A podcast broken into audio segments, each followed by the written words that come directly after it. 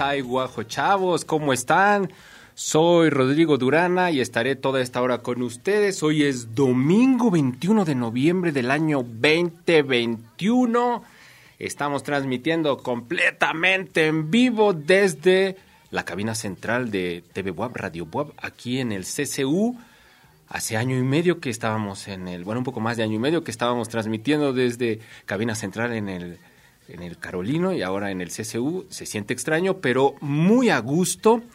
Esto es Ay Guajo Chavos, como dije, programa donde jóvenes y jóvenes universitarias nos cuentan cómo viven, cómo sienten, cómo perciben el mundo y yo en representación de los rucos, por eso uso saquito. Eh, les pregunto, les cuestiono para tener una mejor convivencia.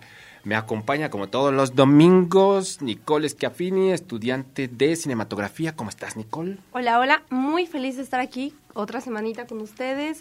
contenta de tener la oportunidad de estar acá en el estudio, que ya se extrañaba muchísimo. Y pues esperando que estén muy bien, ¿no? Como cada semana, que estén comiendo barbacoa, que estén con sus seres queridos y que estén disfrutando. Muy bien. Barbacoa, barbacoa es lo de hoy. También nos acompaña Xochitl Flores, estudiante de arte dramático y muy pequeña. ¿Cuántos años tienes, Xochitl? 19. 19. Tú también 19, ¿verdad? Sí, estamos igual. Bueno, ¿cómo estás, Xochitl?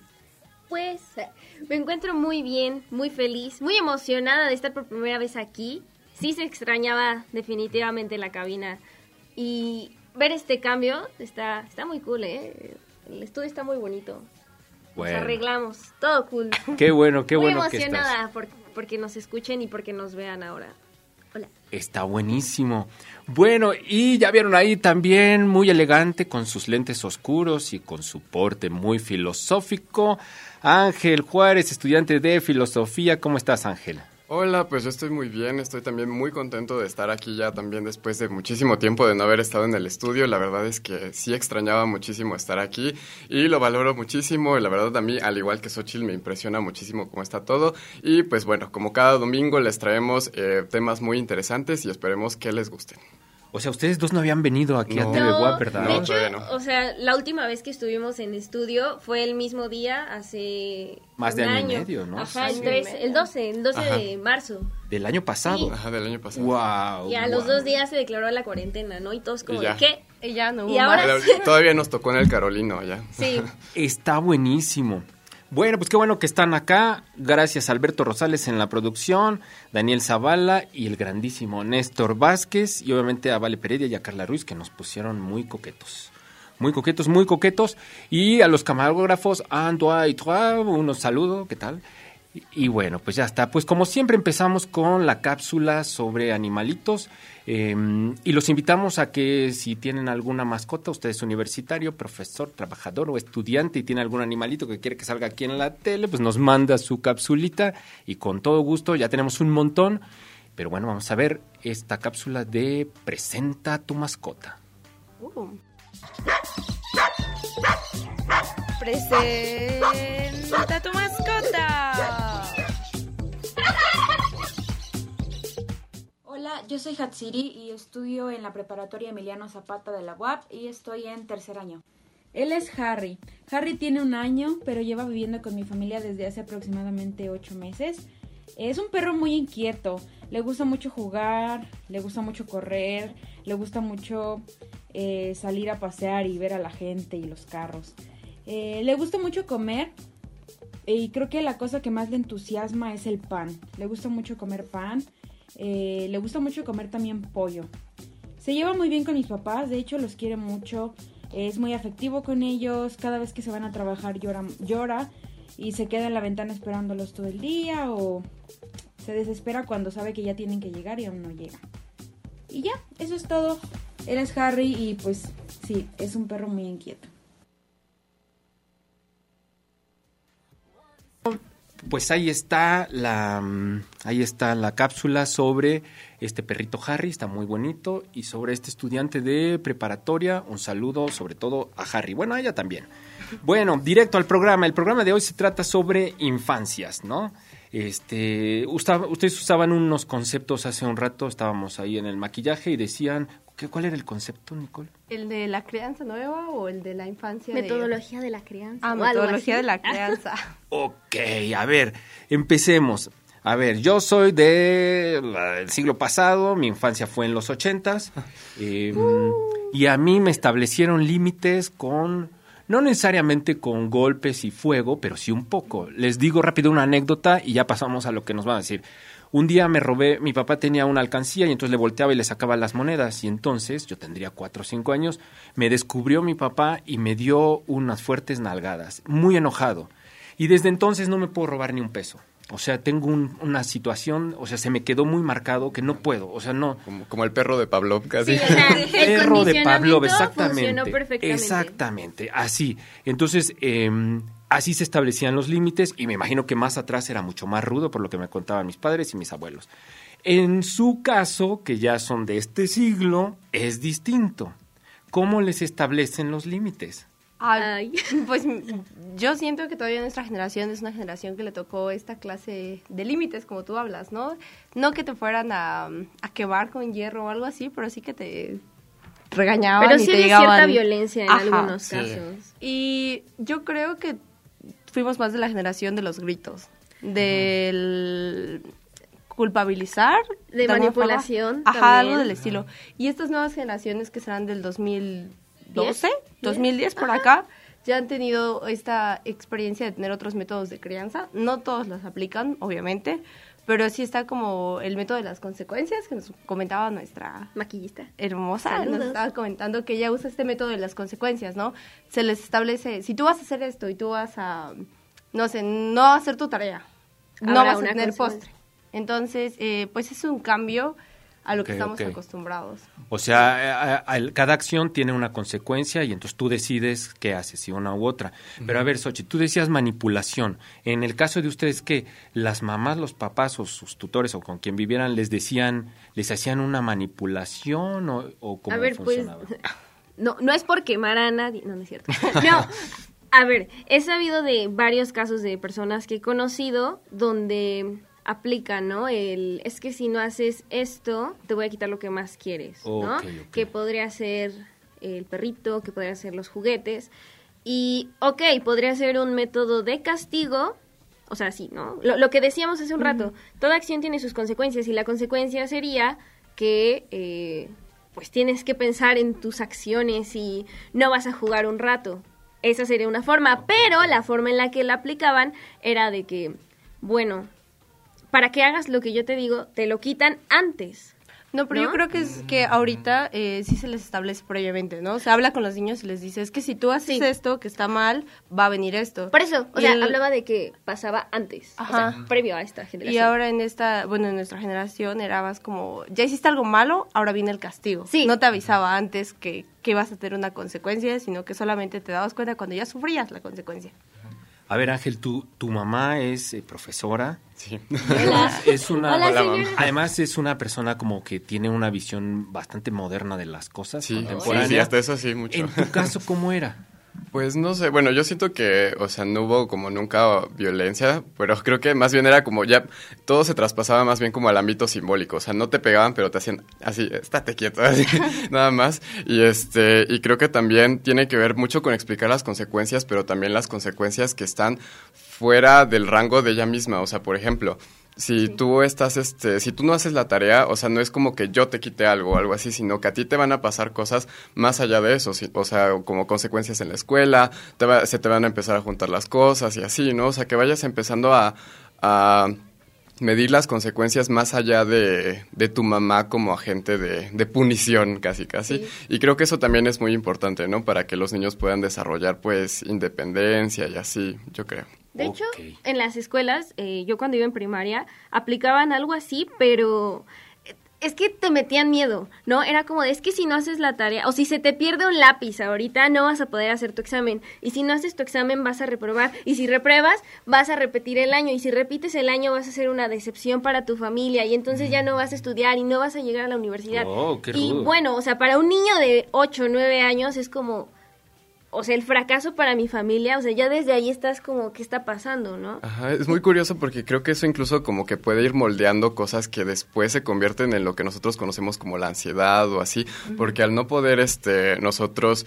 Eh, tener bajo control. tener bajo control todas esas cosas y siempre estar imaginando todas esas eh, grandes variantes de consecuencias, pues llega un punto en el que no las puedes soportar, ¿no? Supongo que también esa es la parte... O, o empieza este pensamiento negativo constante y estos pensamientos fatales que, bueno, o sea, no sé, los psicólogos dirán, mm, mm, sí, de esto, pienso, esto los analizamos. Pienso, ahorita vamos a, a, tener un contacto con em, vía satélite, bueno, no, vía web, con Annette Diep, que está en, desde Chiapas, ahorita vamos a ir con ella, pero este, pienso me viene a la mente un capítulo de Los Simpsons cuando uno de los abuelos lo ponen de profesor y entonces tiene una tabla y les dice a los alumnos, este, si hablan, tabla. Si se paran, tabla. Si lo que sea, tabla. Es un poco la educación que me dieron a mí y bueno, no sé si ha funcionado, aquí sigo y voy caminando por la calle normal, con mucha ansiedad y mucho miedo, como todos ustedes y como todo el mundo, pero eh, si hay una diferencia. Ahorita vamos a hablar de eso, no sé si podamos hacer ya el contacto con Anet Annette Diep, que está desde, eh, desde Chiapas. Ella es estudiante de la carrera de cinematografía. Hola, Annette, qué gusto verte desde hace que no te veíamos. ¿Cómo estás, Annette? Hola, sí, qué gusto, qué gusto verlos también. Estoy muy bien, muy emocionada de volver a estar, aunque sea como así a distancia, pero qué gusto de verdad. Estamos muy, muy felices de este lado del país. Qué gusto verte. Oye, allá está el calor, me imagino, igual que aquí en Puebla, ¿o cómo está allá? Pues, de hecho, o sea, está muy fresco para mí, pero en realidad estamos a 21 grados, pero yo ya ando con mi suétercito y todo. 21 grados y es frío, wow. Bueno, a ver, directo, Anet, porque tú siempre tienes un punto de vista como, este, siempre nos das la vuelta y siempre nos sorprendes con cosas que luego nos dices que son bastante interesantes. Respecto a la infancia, te pregunto, en tu caso, ¿cómo fue estos límites, cómo te establecieron estos límites cuando eras niña? Eh, había tabla, había nalgada, había pellizco o ya te hablaban de una forma más moderna y de explicación, yo qué sé. Pues al principio, porque sí tengo muy marcada esta, este recuerdo de las, las primeras veces que mis papás ponían límites, sí había nalgada, ¿no? O sea, no, no golpes ni nada por el estilo, pero cuando era algo muy intenso, pues sí la nalgada. Y ya después, eh, creo que fue muy en los primeros años de mi infancia y después ya fue más a, hablar y poner límites con la voz, como, como mencionaban hace ratito, como de eh, al, grito de no y pues te quedas todo así de, ok, entonces no. O eh, incluso había límites también un poco más comprensivos, ¿no? Como por ejemplo, ay, quiero esta paleta. No, no se puede porque ahorita pues venimos a comprar la despensa, ¿no? Una paleta. Bueno, está bien a la próxima. Y ya, como que ir entendiendo conforme iba creciendo. Creo que tuve un poquito como de ese equilibrio, ¿no? Del, del no estricto y del no por, por esto y el otro, ¿no? Ok, ok. Oye, eh, normalmente, a lo mejor estoy equivocado y voy a decir una sandez, pero yo pienso que en la Ciudad de México, por lo general, como que van más adelantados, ¿no? Como que este, llevan como otra, otra frecuencia un poco más adelantada al resto del país y luego en provincia como que se va, nos vamos tardando un poco más. Eh, bueno, yo te conozco y pues conozco también a, tu papá y veo que son como personas como muy, muy contemporáneas, muy modernas, pero te pregunto de compañeritos que hayas tenido en Chiapas, este, pues tu infancia ya tendrá, no sé, 15 años o algunos años por ahí. ¿Cómo funcionaba? ¿Cómo funcionaba esta, pues estos límites? Sí, pues la verdad es que aquí en Chiapas los papás tienden a a poner a los niños como en un segundo plano, ¿no? Así de, no entienden más que a grito, golpe, lo que sea, ¿no? al menos eso es lo que yo veía con mis demás compañeros. Sí era muy de incluso hablarles con palabras altisonantes y no hay como un límite, un respeto al respecto, como se hace en el centro del país, ¿no? De, ay, no, como hay niños, no vamos a hablar así. Aquí en el, en el sur, no, los papás tienden a hablar así con groserías y las cosas directas y al niño la nalgada y así como bastante pues ruda la situación, a, mi parecer, que como dices, somos muy contemporáneos y lo que sea, ¿no? Wow. Bueno, a ver, les pregunto a ustedes, muchachos, y ahorita, te voy a preguntar, y vez te voy a comprometer, si, si hay alguna película que conozcas o algunas películas o una que donde podamos ver esto de las infancias un poco, porque sé que te gusta mucho, que siempre estás muy metida en este rollo del cine, pero mientras les pregunto a ustedes, muchachos, del otro lado, del, ya no los límites, sino el lado positivo. Em, a nosotros, hablo de mi generación, hablo de mí, en los ochentas, mi infancia, nos enseñaban que tenías que estudiar, tenías que trabajar, tenías que hacer este, muchas cosas para llegar a ser alguien. Porque antes no eres nadie, no eres nada, aunque la nada nadea, según el profesor Eleazar, em, no eras nadie. Y entonces tenías que trabajar para llegar a ser alguien. A ustedes no. Ustedes ya es otra generación, desde que son pequeños, pues ya son alguien y más bien como que les van moldeando su yo etcétera, etcétera. ¿Cómo fue? ¿Cómo fue eso en positivo? Ah, pues yo creo que es si tú le tratas a los niños como personas y en mi caso si te dan esta esta confianza, ¿no? Pues tú la respondes, porque los niños no son criaturas eh, completamente irracionales que van a hacer lo que quieran y tienen sus propios impulsos, tienen sus propias motivaciones. Entonces, cuando tú les tratas con respeto humano, ellos te devuelven el respeto. Dar para recibir, ¿no? Entonces, yo siento que es algo muy bonito, no sé ustedes, pero yo creo que todavía a nosotros nos tocó un poquito más como de, es que estas son conversaciones de adultos. Y habla, sí. pero el incluir a los niños en estos, eh, obviamente no les hablen de tópicos como la renta o algo así, pero sí darles la idea de que tienen voz y voto en la casa, pues siempre ayuda un montón, ¿no? Para que se sientan más cómodos, para que se desarrollen y pues también para que en un futuro sean independientes y estos temas no los estresen o les causen alguna ansiedad de que no saben qué hacer. Sí, o sea, bueno, al menos de mi parte, igual siempre me trataban como persona desde chiquitita y, y yo siempre di esas señales de que iba hacia un camino más artístico, cosa que eh, muchos de mis compañeros también, pero eran limitados, ¿no? Por esta teoría adulta de si no hay dinero no sirve y luego de es que tú no tienes opinión porque eres un niño. O sea, romper con este adultocentrismo donde ellos son los, los únicos que tienen la razón y los únicos que tienen el poder para hablar. O sea, es, es un paso bien importante. Y bueno, en el caso de mis papás, sí lo hicieron, saludos. Y pues ahora es como más fácil expresarte. También que te hablen de temas como la inteligencia emocional es una ayuda increíble, ¿no? bueno, no sé si mi mamá lo hizo porque es psicóloga, ¿verdad? Saludos. Pero eh, sí el ver que otros papás hacen eso ayuda también a la interacción entre nosotros. Ok, ok. ¿Y tú, Ángel? Este, pues no sé, bueno, en el acorde a lo que están platicando me parece muy curioso porque, de hecho, mi mamá me cuenta que a ella todavía le tocó que había una separación tajante como en las conversaciones de los, de los adultos con respecto a los niños. Y si los niños hablaban o pedían la palabra, no sé, en una comida de, de Navidad o algo así, como que eran castigados o algo así. De hecho, por eso había como una, la mesa de los niños y la mesa de los grandes, ¿no? Oh. Este, y siento que es muy curioso porque o sea, al mismo tiempo estaba pasando eso, pero también al mismo tiempo les exigían eh, pues mucho trabajo, ¿no? Incluso como en el campo, ya sea este pues albañiles o así, o sea, no solo como, o sea, en general, ¿no? En todo el mundo. Y también me parece muy interesante cómo es que poco a poco eh, hemos podido pues reivindicar un poco como este, este papel de la crianza y también ver qué tan importante es y también por eso ver que no, no de en vano somos la especie que incluso eh, pues cría por más tiempo a sus hijos, ¿no? O sea, nos tardamos todavía, no sé, 20 años y seguimos viviendo con nuestros papás, Hola. Hola.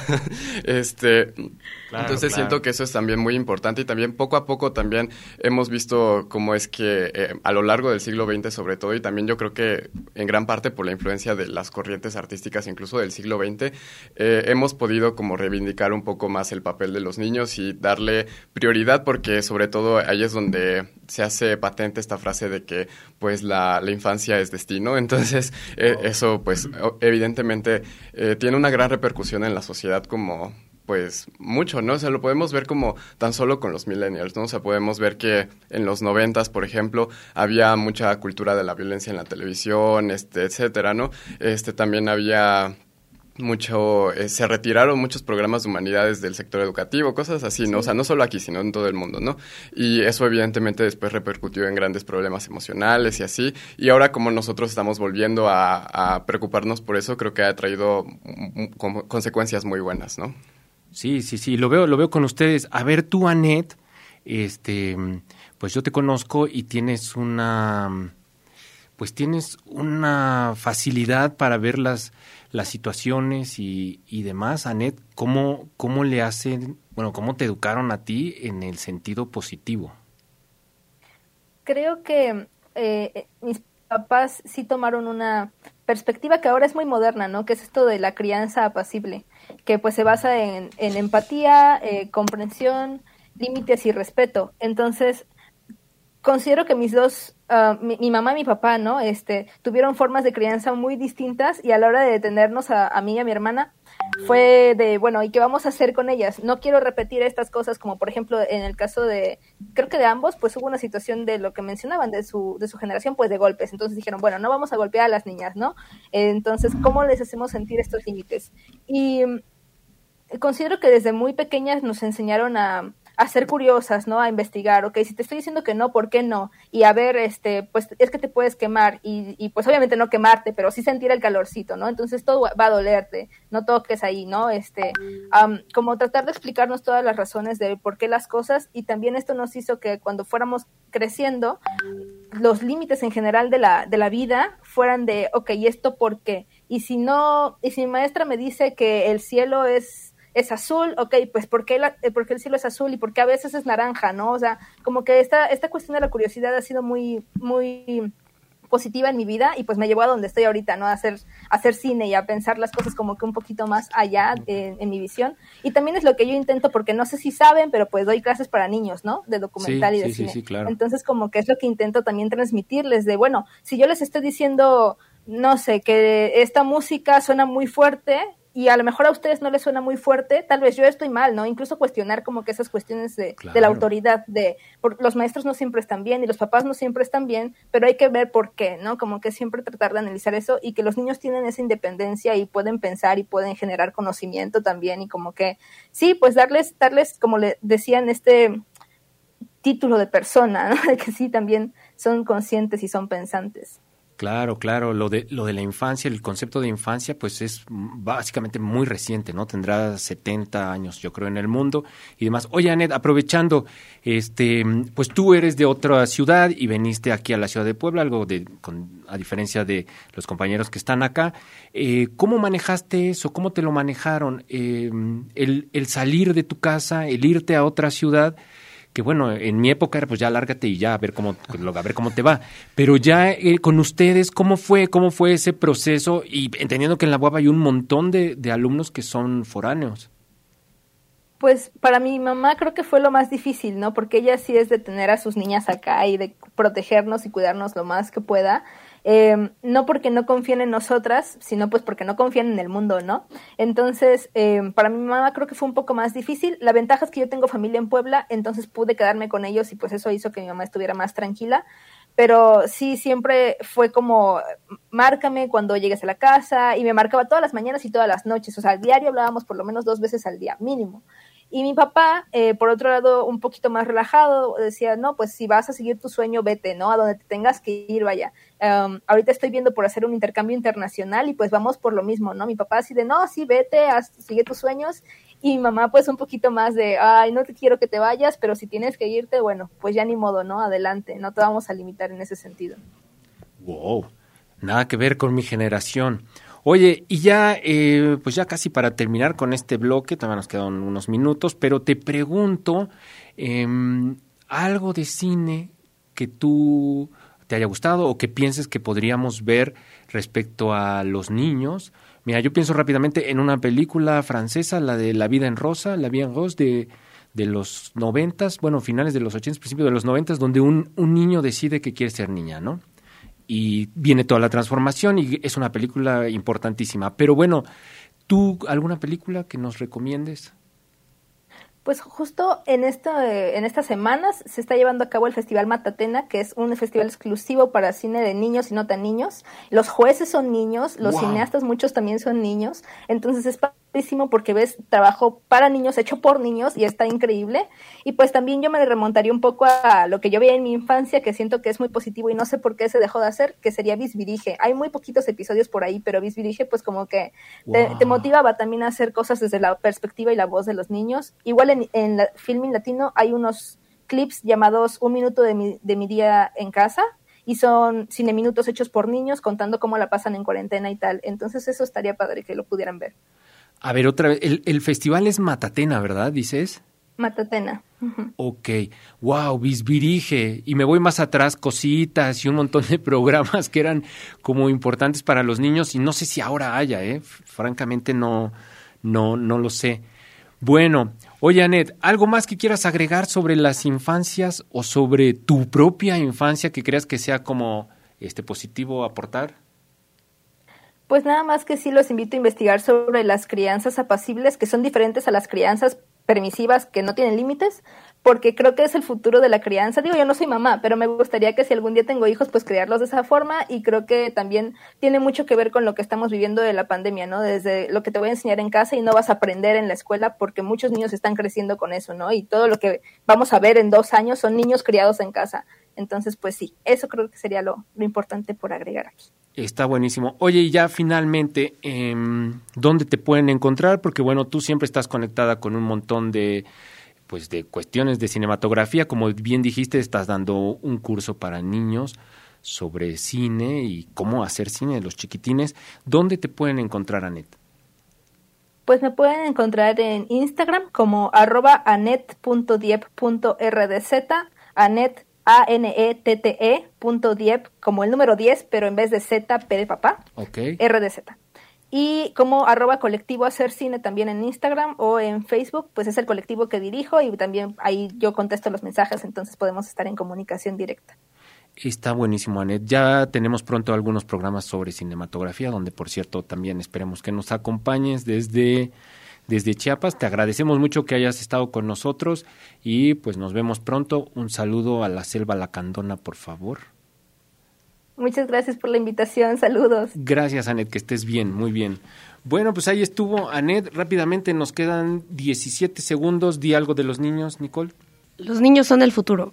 Wow, nos quedan 14 segundos. ¿Algo de los niños? La infancia es muy bonita. Ay, Sí. cálmate. Ángel. La infancia es destino. Ay. Bueno, vamos a ir a una pausa y vamos a regresar. Esto es Ay Guajo Chavo. Estamos hablando sobre infancias. Estamos con Nicole Schiaffini, Ángel Juárez, Ochi Flores y estuvo Anet Diep desde Chiapas. Regresamos.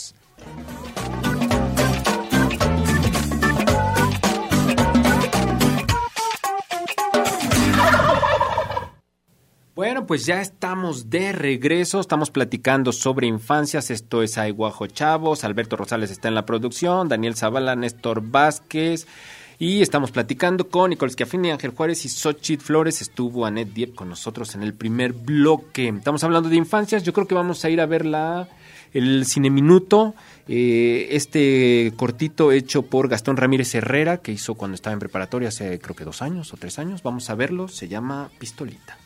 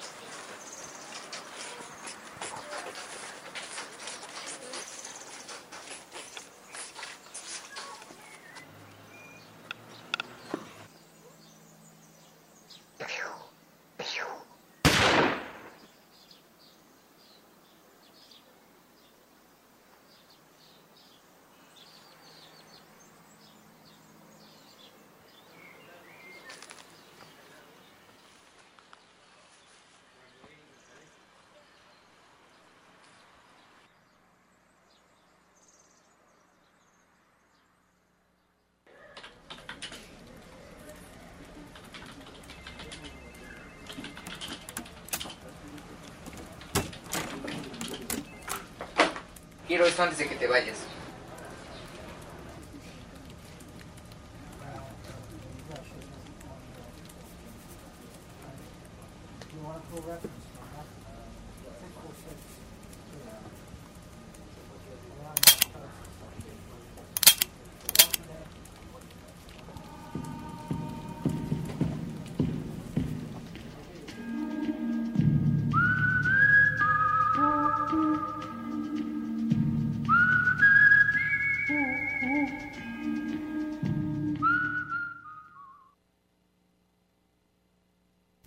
Bueno, pues ahí está este cine minuto, bueno, este cortito que dura más o menos un poquito más de un minuto, eh, sobre unos niños que están jugando con una pistolita en el pasado, por lo que entiendo, y luego en el futuro, eh, pues está el ya grande el niño y se quiere disparar con su pistolita hecha con la mano porque está como atorado en el trabajo.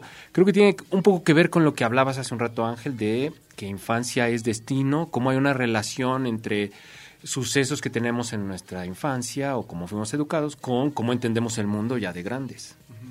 Pues sí, bueno, aunque también es importante pues decir que tampoco hay que ver a la infancia como una cárcel completamente, ¿no? Sino que precisamente a partir como de mucho trabajo que podemos hacer nosotros actualmente, como no sé, la este la terapia o cosas así, pues precisamente podemos trabajar y deshacer muchísimos de esos lazos, de esos nudos que tenemos dentro de nosotros, pero también aprovechar todas las cosas que pues están ahí, que se forjaron este ahí, que nos sirven pues de una manera más positiva, ¿no?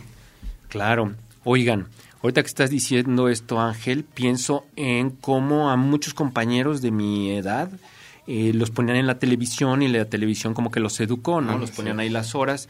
Pero ahora ya no funciona así, ¿no? Ya creo que ya no los ponen a ver televisión porque ya están los smartphones, las tabletas y entonces pues yo he visto niños chiquitos como les ponen ahí Peppa Pig y muchas cosas o ni tienen buena coordinación todavía y ya están con el teléfono literal acá. No, pero yo creo que es algo muy interesante porque sí hay, de hecho, ya plataformas y contenidos que son específicamente para niños, ¿no? Como YouTube Kids y todas las demás. Pero sigue habiendo una gran cantidad de padres que, pues, no, no es por culparlos, porque, pues, también todos tenemos nuestra vida y no vamos a estar al pendiente de todo eso. Pero que sí dejan a los niños en YouTube normal para adultos y, pues, que tiene algunas consecuencias negativas, porque hay mucha gente que, pues, sube videos que no son para niños bajo etiquetas que traen niños, ¿no? Como videos de My Little Pony, parodias musicales, esa clase de cosas que sí tienen contenido altamente violento y que luego los niños justo y que luego los niños pues están viendo su caricatura o están buscando un capítulo de Ladybug de Phineas y Ferb y les salen estas cosas que los afectan, ¿no? Y que los llevan en esta espiral que como todos sabemos las redes, entre ves algo, más lo ves, más te lo va a seguir mostrando. Entonces, pues no era como antes que la televisión pues ya está en la programación y no cambia. No, acá te va a ir llevando por el camino. Ahora, Facebook, por ejemplo, pues tienes que ser mayor de edad para tener una cuenta, ¿no? Instagram igual. Y yo veo niños de 12 años, 11 años que ya tienen su cuenta. De Instagram, de hecho, tienes que tener 16 años. Sí. Fíjate. Pero de Facebook, o sea, yo he visto niños que tienen... Eh, como lineamientos de contenido, pero pues de todas formas, como cualquier otra red social, de repente se le escuela algo, ¿no? Y em, pues sí puede que lo bajen, pero siempre hay gente subiendo cosas muy perturbadoras y que si a uno como adulto joven dices, ¿qué está pasando? Un niño chiquito ni siquiera va a entender y simplemente va a ser como, ah, pues es que vi esto, ¿no? Y, por ejemplo, cuando hay papás que no ponen atención y los hijos ven eso, es como de, ay, ¿qué onda, no? Claro, a ver, Ángel, te pregunto, con esto que está diciendo eh, Xochitl, eh, yo pienso que cuando mi generación, pues veíamos muchas películas donde se mataban todos contra todos y luego estaban los videojuegos donde se disparaban todos contra todos. Siempre me han dicho que estoy menso porque pienso que eso tiene una relación con vivir en un mundo violento. Porque bueno, pues vas creando tu realidad desde pequeño, pues así tendría que ser, ¿no? Un poco de grande. Se te hace como normal la normalidad que maten a muchos, que se disparen y demás, y como es lo más normal. Em, hoy en día, con esto de las redes sociales, ¿hacia dónde crees que vaya a parar? O sea, ¿cómo, ¿qué es lo que, hacia dónde se podría ir el, el camino? Pues no sé, bueno, es que también hay que tomar en cuenta que de hecho ya nosotros, que ahorita tenemos como 18, 20 o algo así, ya tuvimos acceso como sin restricciones, desmedido, como a Internet, y de hecho por eso sale como esta conversación como eh, actual, hasta incluso de los memes de que, pues no sé, tenías 10 años y podías acceder, no sé, a videos de narcoejecuciones o cosas así, ¿no? En la Deep Web. Cosas muy graves, este, que de hecho ni siquiera, se supone que ni siquiera tenías que ir como tan lejos en el Internet para encontrarte como con esto, ¿no? En tanto que no estaba este pues regulado y así y todavía yo creo que hasta el día de hoy todavía se tienen que hacer muchas regulaciones en ese sentido, pero yo creo que también es este también de nuevo se marca como un paso entre entre la entre aquellas cosas que nos educaron, ¿no? O sea, a nosotros nos educó muchísimo la televisión, pero a los niños eh, los educó muchísimo, ya a los niños de ahora los está educando muchísimo como las aplicaciones, YouTube, Google y así. Y yo creo que también hay que ver y hay que estar como constantemente cuestionando hacia qué líneas de pues de incluso de pensamiento, qué influencias, qué valores se están transmitiendo precisamente a través de, este, de estas plataformas. Y también yo creo que eh, pues es muy interesante cómo es que esto eh, también, o sea, si tomamos en cuenta lo que dice bien Nicole ah, del algoritmo, pues en dado momento te puede llevar a comportamientos obsesivos, ¿no? Porque no sé si tú por alguna razón, no sé, te interesan los dulces o algo así, buscas videos de dulces y ya después solamente te salen videos de dulces y hasta eso nos pasa a nosotros, ¿no? Como de, bueno, o sea, yo nada más vi un video de dulces y ahora ya todo mi inicio de Instagram es de bebés o de dulces, ¿no? Incluso cuando hablas, ¿no? De que tiene el reconocimiento de voz, tú dices carreola, ¿no? O alguna palabra así al azar y de repente ya te aparece el producto y tú como, pero ¿a qué hora lo busqué, no? Y lo que está, bueno, lo que yo siento que es más preocupante para los niños es que nosotros ya somos la generación del momento, ¿no? Ya no tenemos tanta paciencia porque estábamos acostumbrados, fuimos de los primeros que empezaron pues este contacto con el internet, crecimos con el internet. En algún momento yo apenas me enteré que Wikipedia tiene 20 años, o sea, es un año más grande que yo apenas y pues hemos ido creciendo al paso de, pero estos niños pues ya no van a tener, ya no es común que vean la tele siquiera, ya es más común que estén como en plataformas de streaming o en videos de YouTube o todo lo demás. Entonces es siempre el momento, siempre están en el... A la inmediatez. En la inmediatez, o sea, no, no se paran o no necesitan esperar más de 10 segundos a que cargue algo. Y también es un choque súper fuerte con otras generaciones, por ejemplo, con las generaciones de, lo, de nuestros papás, eh, sí de repente es como de, oye, pero espérate, ¿no? O sea, no, no jale el internet, pero pues ten paciencia, ¿no? Ahorita se reinicia y eso, y tú como de, no, pero es que, y entonces comienza este comportamiento ansioso, este comportamiento obsesivo que decía Ángel hace un rato. O sea, todo esto es como muy fuerte, es, o sea, tiene sus cosas muy padres, pero también tiene ciertas dificultades. Oigan, esto que están hablando de, esto que dice Xochitl, eh, del internet, eh, quiero llevar la conversación hacia la sexualidad. Cuando yo era niño no había educación sexual, no había nada, entonces no sabías nada, los papás no te decían nada. Muchos muchachos y muchachas también aprendíamos por medio de pornografía lo que era la sexualidad, algo que me parece que es terrorífico. Em, y que bueno, hoy en día lo vemos como algo terriblemente mal visto, ¿no? Pero en la época no había otra cosa y entonces pues nadie te enseñaba nada y así aprendías como pues regándola, ¿no? En el caso ya de ustedes ya es distinto, ya hay educación sexual, ya en sus casas les hablaron de sexualidad cuando eran chiquitines o era tema tabú, tema prohibido o demás. pues es Mm. que... ay, ay. Creo que como tal no. Ajá, creo que como tal no, pero creo que cosas como básicas sí, o sea, como de bueno, es que hay ciertas partes de tu cuerpo que pues nada más tú decides como por ellos o en general por ti mismo, o sea, en general todo tu cuerpo tú decides como por ti y así y es tuyo, este, y ciertas cosas, ¿no? Pero creo que en general, creo que no, creo que todavía crecimos un poco con la idea de que esto Sí. era un tema... poco tabú, Ajá, tabú, pero para los niños, Pero porque podía ser traumático o algo así. Um, nos tocó más en la escuela. O sea, no Sí, tanto que también, nuestras casas sí, fueran y nos hablaran de esto, pero nosotros sí ya tuvimos la pues la fortuna de tener los programas que Ah. todavía estaban cuestionables, pero Pues, sí nos, ah, nos educaron de cierta ¿En la escuela tenían a mí- clase de eso? per- perdón, a mí me pasó tanto en mi casa como en la escuela. O sea, digo, afortunadamente mis papás desde chiquitita me, me hablaban sobre educación sexual. Claro, de, de acuerdo a la edad, ¿no? No te van a decir así como a los tres años que no sabes qué onda. ¿no? Ajá, pero yo recuerdo que desde muy chiquita me decían, o sea, me, me daban como una educación de prevención del abuso, incluso, ¿no? Y es algo súper fuerte porque mis papás era como de, a ver, eh, hay zonas de tu cuerpo que nadie, ni siquiera yo, ni siquiera tu abuelito, quien sea, no puede tocar. ¿Por qué? Porque, pues, bla, bla, bla, bla, bla. Y si lo hacen, tú me dices. Y Ajá. yo lo soluciono. Y no, o sea, si lo hacen, no es tu culpa. Si lo hacen, yo te ayudo a solucionarlo, ¿no? Y luego, ya conforme vas creciendo, pues sí, este... Yo recuerdo, o sea, bueno, como yo lo recuerdo, sí fue un poquito incómodo con mis papás, pero sí me lo explicaron. Y cuando llegué a la escuela, yo llegué ya sabiendo algunas cosas, pero claro, ya te explican de repente historia, de, que, de los métodos, que de esto, que del otro. Entonces, nada más fue complementar, pero sí, yo agradezco cañón eso. ¿Sabes qué también? Y no sé si a los demás les pasara, pero yo creo que también nos tocó que ya varios programas tocaran, no tan abiertamente como... Pero sí nos tocó que hablaran ya de temas de la sexualidad, de la virginidad, de todo lo demás en esos programas que estaban diseñados para adolescentes y para preadolescentes, ¿no? Lizzie McGuire comprando su primer sostén, cosas así, cierto. que eran eh, pues cosas que tú ya podías tomar como referente y que ya se complementaban con lo que te dijeran en tu casa y con lo que te decían en la escuela que yo siento que sí todavía le falta mucho a la educación sexual escolar, claro, pero que sí tiene un gran avance y de la misma manera con lo emocional. Yo ahorita estoy viendo los programas que tienen mis primos más chiquitos y digo, no, pues están súper bien porque Ay, sí les sí, están... les enseñan valores, pero de una manera tan bonita. Que y el control de las emociones, que yo creo que es principalmente una de las cosas que nuestra generación le falta más. Eh, y sí se los enseñan, y se los enseñan con el monstruo del miedo y el monstruo de la alegría. Y vamos a ver esto, y no, no que los Sí, odien, sino que aprendan a identificarlos. Tienen incluso un termómetro que a mí me encanta, que tienes que ir pintando el monstruo de acuerdo a cómo te sentiste más ese día. Feliz, triste y todo lo demás.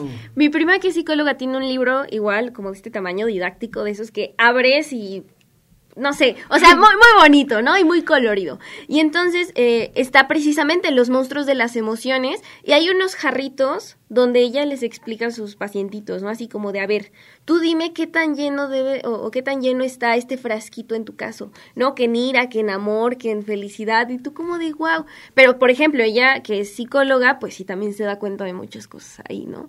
Y, y Ok. esta, o sea, esta parte que es buena porque también previene ciertas eh, problemáticas, ¿no? Que a veces los niños chiquitos no hablan, ¿no? Como cuando viven algún tipo de violencia, pues siempre hay una manipulación, siempre hay un sentido de culpa hacia el niño. Y como está esta teoría adu- adultocentrista de yo tengo la razón, nadie te va a creer, Ok, y entonces que te inculquen desde chiquito el lo que te pase me lo dices y luego vemos cómo lo solucionamos, es una ayudota. Claro. Luego identificar las emociones, o sea, están creando, están educando a pequeños seres humanos para que tengan una inteligencia emocional muy Sí, fuerte. y eso es algo que Y siempre... que se sepan comunicar y cuando algo no les guste sepan poner límites y está perfectísimo. Está buenísimo esto del adultocentrismo. Un saludo a mi papá al más allá que decía es tu madre y te callas. Este, el adultocentrismo. Aunque no te guste. Aunque no, aunque no. Mientras vivas en esta casa. Claro, es- claro. Bueno, ya casi vamos a ir a la, a la cápsula de Jared Aramis, pero antes les quiero preguntar sobre eh, esta circunstancia de, de ser pequeños y de que si eres niño no chillas. A mí me educaron así, si eres niño te callas, te aguantas, no llores, no llores. Y si eres niña tienes que ser eh, coqueta Delicada. y delicada y suave. Eso ya cambió un poco. Suave como el pétalo de una A mí lo que me tocó es que, bueno, mi abuela, eh, mi abuelo falleció cuando tenía mm, muy chiquito mi tío, el más el más chico, ¿no? Entonces ella los educó como por su cuenta y todo lo demás. Entonces a mí no me tocó tanto que me dijeran como de, porque eres niña no puedes estudiar, no puedes trabajar o cosas así. Pero yo sí he visto que todavía tienen como esta ah, visión de con mis primos de es que los niños no lloran o no no llores, pero no tanto por su género, sino por la, la molestia de que el niño llore. ok. Eh, impaciencia. Ajá, pero eso es mm, no se ve, ¿no? O sea, se transmite luego luego el, los niños no lloran. Y yo sí les digo, la verdad yo sí le digo, no, vuelta que sí, que sí llore, que, Que se exprese sus emociones. Le das un zape para que llore más, ¿no? No, no, luego Lo tiene pellizcas, 30 órale, sigue No, no, llorando. sí le digo como, eh, y intentando complementar pues esta escuela, lo que la escuela ya le está dando de, está bien si quieres llorar, pero esta es la mejor forma de expresar, y los niños sí responden a eso, sí dicen, Es que son muy listos. Wow. no, quiero decir esto, y se calman, entonces sí, sí te van a hacer caso si les hablas. A ti, Ángel, ¿cómo te educaron? ¿Sí podías llorar o te decían, no, tú no No, llores? no, sí, de hecho sí, de hecho sí podía llorar mucho. Este, y ya creo que en general, este, creo que siempre me, pues sí, creo que siempre me dejaron expresarme mucho, entonces estoy bien, estoy bien con eso, este, y, y ya, pero también yo también he visto cómo es que, pues se ha ido flexibilizando un poco esto, ¿no? O sea, y cómo es que poco a poco ya, este, pues podemos expresar más nuestras emociones, que es muy importante porque si no al final de cuentas empiezan a ser como una olla express y eventualmente eso pues puede ocasionar que pues una cosa son los berrinches de la infancia, ¿no? Pero otras otras cosas son ya como otros problemas este psicológicos más grandes, ¿no? Como eh, digámoslo así, o sea, una cosa es que tú dejes que tu, este, que tu hijo haga una pataleta y otra cosa es ya que cuando tenga 20 años, no sé, ya tenga adicciones, este, ya se quiera suicidar o cosas así, ¿no? O que tenga relaciones destructivas porque no sabe cómo comunicarse ni cómo decirle a la pareja, es que me incomoda esto, o que no sepa decir, ¿no? Que también O que quiere. Ah, sí. Que no sepa expresarse. Es muy complejo. Bueno, le mando un saludo al señor agresivo que ayer quería golpear a un viejito en su coche en la calle, porque pienso en eso que dijiste, Ángel, exactamente, un señor ahí todo, bueno, un muchacho todo, este, muy, muy enojado. Eh, vamos a ir a la cápsula de Jared Aramis, que el día de hoy es sobre Francis Bacon, y regresamos. Esto es Aiguajo, chavos.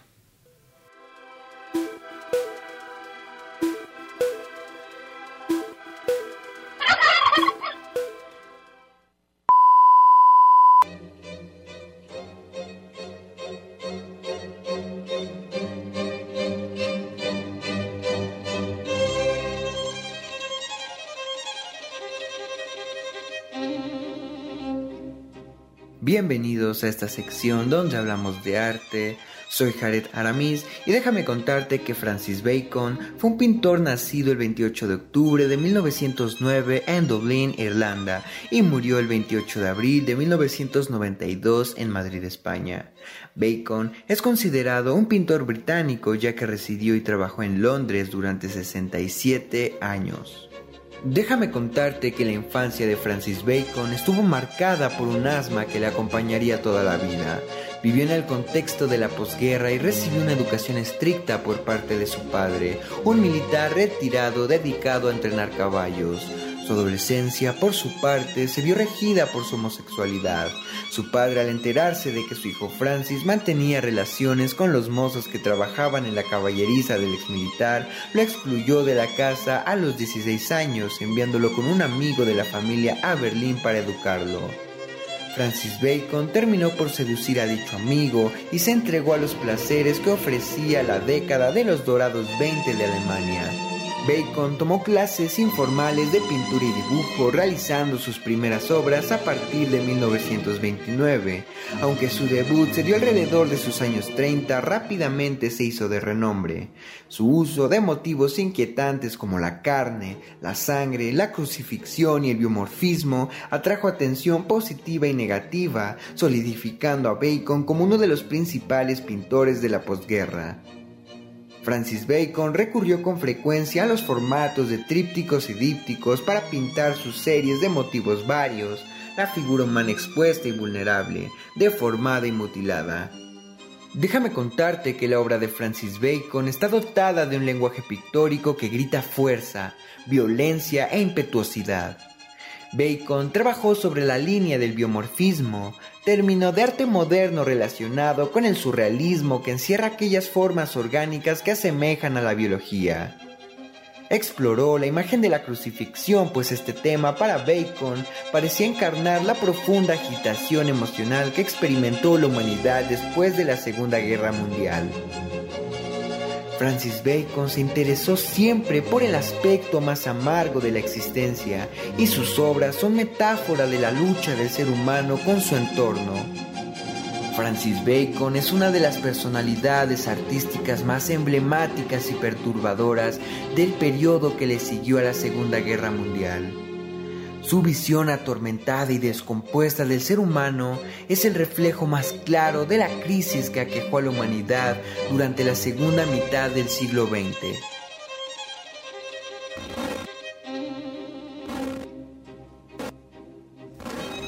Bueno, pues ahí está la cápsula de Jared Aramis sobre Francis Bacon, eh, un pintor que estaba medio... eh, Dañado por su contexto. Claro, pero tiene que ver mucho con la infancia, como bien nos lo dice, como bien nos lo dice Jared, pueden encontrar a Jared en sus cápsulas en, en, Facebook y en Instagram. Muchas gracias, Jared. Bueno, ya estamos casi acabando el programa, tocaron un punto que me hubiera gustado pero tocarlo, pero que lo podríamos tocar más adelante en algún otro programa sobre el género, sobre Uy. los géneros y cómo hoy en día pues hay hombre-mujer y de pronto también hay no géneros y demás y hay que hablar de eso y la relación que tienen con los niños, ¿no? Pero bueno, para finalizar, ¿tienen algo que decir sobre infancias? ¿Quién empieza a ver, Nicole? Eh, sí, pues principalmente que los niños sí son el futuro, suena muy trillado siempre, pero sí, eh, lo que les demos ahorita en contenidos audiovisuales, en responsabilidad afectiva, en enseñarles cómo tratar con el mundo, pues va a determinar el mundo que, tendremos en el futuro, ¿no? Entonces, darles la oportunidad de experimentar sus emociones de una forma positiva, a través del arte, a través del deporte, que incluso si no deciden seguir ese camino, les va a servir toda su vida. Ok, muy bien. ¿Tú, Xochitl? Yo que siempre dejen expresarse a los niños y déjenlos ser como ellos sean en realidad. En cuanto los niños o las niñas les digan es que tengo una incomodidad, créanles, porque eso les puede evitar muchos muchos conflictos o que algo se vuelva mucho más grave. Y no importa el género que tenga, no importa si dice es que me siento mal y es un niño, ¿no? etcétera. Y pues nada, igual fomentar el arte, claro que sí, porque es hermoso y porque es un método de expresión también muy muy bello. Ok, ¿y tú Ángel? Pues yo creo que ah, hay que encontrar un equilibrio entre decir límites claros, este, digamos, de reglas de convivencia básicas y también dejar expresar, porque como ya dije, eso se puede convertir en una, en una olla express y eventualmente explotar. Entonces yo creo que también está esta cuestión de límites claros, como de, pero expresando consecuencias principalmente como para con la integridad de los niños, como si haces esto, te puede pasar esto y este, así ir fomentando poco a poco como la independencia y pues ya, espero que en los próximos años como que las infancias sean mucho más, eh, pues mejores, todavía mejores que lo fueron hace, no sé, 70 años, que de hecho ya son mejores que, ah, como eran hace unos 50 años, pero pueden ser mejores. Claro, y bueno, siempre hay instituciones y siempre hay gente que nos apoya, que nos puede apoyar, psicólogos y demás, siempre hay, y hay mucho, y hay mucho de dónde encontrar. Pues nos estamos despidiendo, ¿algún saludo, eh, Nicole? Eh, sí, un saludo enorme a mi perrito peluchín, porque me dijeron que sí está viendo el programa a mi amiga Fer eh, Garcilaso y pues a todos ustedes radioescuchas y televidentes que nos están viendo en este programa. Bueno, Xochitl, ¿algún saludo? También un saludo para todas las personas que nos están viendo, ya sea por Facebook o por su tele, muy bonita, muy todo. Un saludo muy especial para mis papás, para mi abuela y para la familia Nieva Ledesma, claro que sí. Muy bien. Ah, bueno, también para mi prima Aline, porque se me había olvidado. Que es la psicóloga con su librito de emociones. Ok. Está muy cool. Ángel. Eh, yo le quiero mandar un saludo muy especial a mi prima eh, María Fernanda, que está cumpliendo años, bueno, cumplió años hoy, de hecho cumple años hoy, entonces le mando un saludo, espero que estés muy bien y te mando un abrazo. Feliz cumpleaños. Bueno, pues ya nos estamos despidiendo. Muchas gracias Nicole por la producción, Alberto Rosales en la producción, eh, Daniel Zavala, el gran Néstor Vázquez, a todos los radioescuchas, porque luego no los saludamos, a los del 118 también de Megacable y a los del streaming. Eh, pues muchas gracias, nos vamos, nos vamos, nos escuchamos la próxima semana. Gracias a Net Diep desde Chiapas. Y finalmente, de aquí ocho días es nuestro octavo aniversario. Espero que nos acompañen. Nos retiramos. Recuerden que todos somos lobos. Todos somos guapos. Saludos, amigo Igor. Se me olvidó mencionarte, perdón. Adiós. Cuiden a sus niños interiores. Saludos a Peluchín. Adiós. Adiós. ¿Peluchín es tu perro? Sí.